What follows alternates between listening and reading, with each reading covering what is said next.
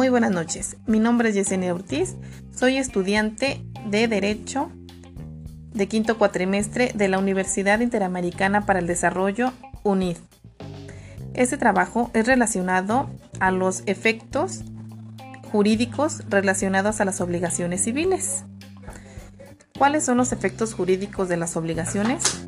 Hablar de los efectos que produce una acción determinada es referirse a las consecuencias de una causa, o bien toda causa tiene un efecto o consecuencia.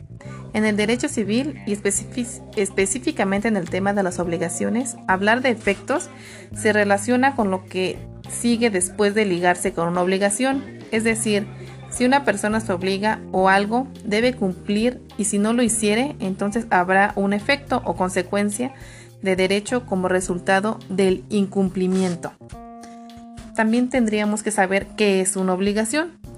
Una obligación es un vínculo jurídico que nos constriña a obligar alguna cosa, pero toda obligación está conformada por un acreedor que es quien se beneficia por una obligación, de un deudor quien es el responsable de pagar la obligación, así como lo describe el artículo 958 del Código Civil del Estado de Michoacán.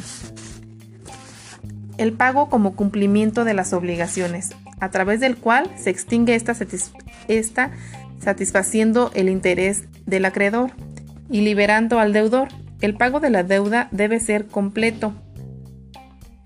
El cumplimiento de la obligación es la realización de la obligación que compromete desde el nacimiento de la obligación al deudor con el acreedor, que puede consistir en dar, hacer o no hacer una determinada acción como lo dice el artículo 1227 del Código Civil del Estado de Michoacán. La principal forma de cumplir una obligación es pagándola. El ofrecimiento del pago y la consignación. La consignación es el depósito judicial de dinero u objetos a manos de una tercera persona encargada de hacerlos llegar al acreedor.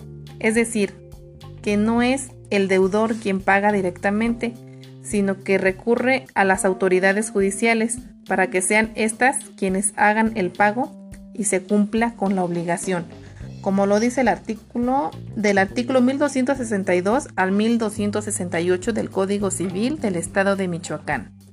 Incumplimiento de las obligaciones y sus consecuencias. El artículo 1269 del Código Civil del Estado de Michoacán, el que se estuviere obligado a prestar un hecho o dejare de prestarlo, o no le prestare conforme a, lo convenido, será responsable de los daños y perjuicios en los términos, en los términos siguientes.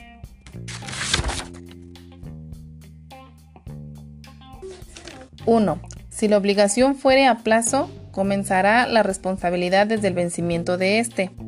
2. Si la obligación no dependiere del plazo cierto, se observará lo dispuesto en la parte final del artículo 1245.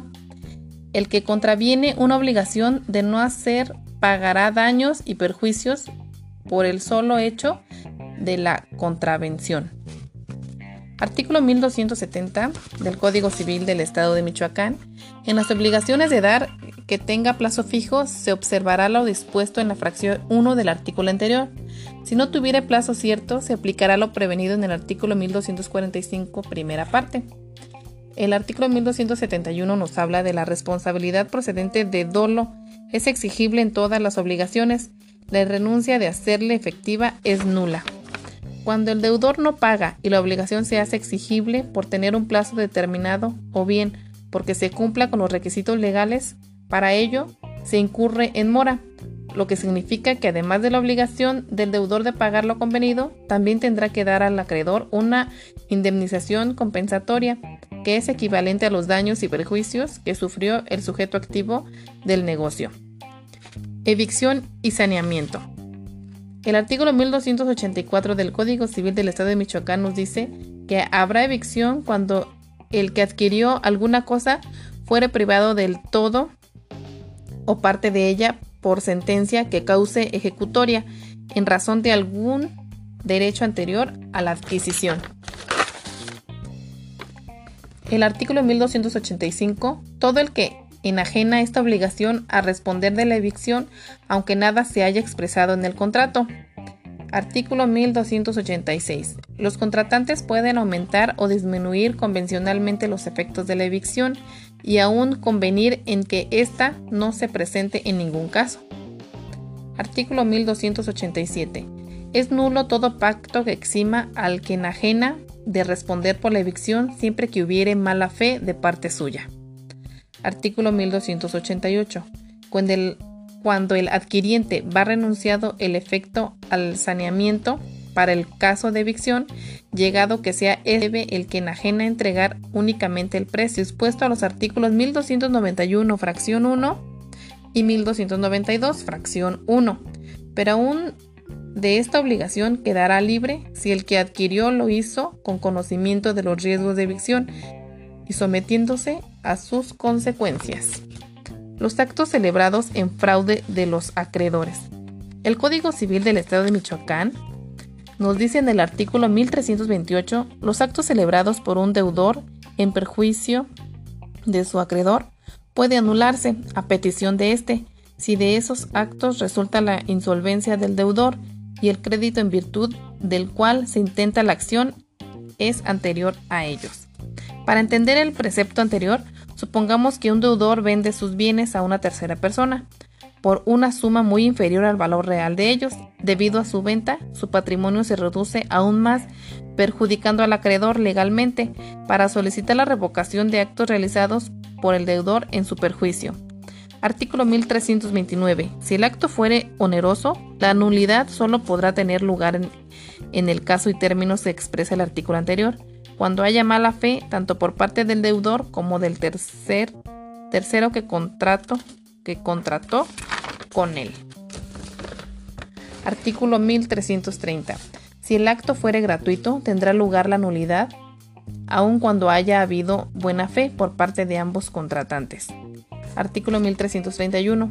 Hay insolvencia cuando la suma de los bienes y créditos del deudor estimados en su justo precio no iguala al importe de sus deudas. La mala fe, en caso, consiste en el conocimiento de este déficit. De la simulación de actos jurídicos. Simular significa representar o hacer algo que no es verdad. Desde el punto de vista del derecho, la simulación se refiere a que determinados actos jurídicos pueden ser simulados en todo o en partes. Cuando un acto jurídico es real, es irreal, es decir, cuando existió recibe el nombre de simulación absoluta. El acto, que se realiza de una manera aparentemente falsa, pero que esconde una verdad, se llama simulación relativa. En el artículo 1345 del Código Civil del Estado de Michoacán nos dice, el simulado, el acto, es simulado el acto aunque las partes declaran o confiesan falsamente lo que en realidad no haya pasado o no ha convenido entre ellos. En el artículo 1346, la simulación es absoluta cuando el acto simulado nada tiene de real. Es relativa cuando un acto jurídico se le da una falsa apariencia, que oculta su verdadero, verdadero carácter.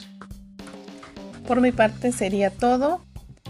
Las fuentes bibliográficas son del Código Civil del Estado de Michoacán, reformado el 1 de septiembre del 2017. Muchas gracias.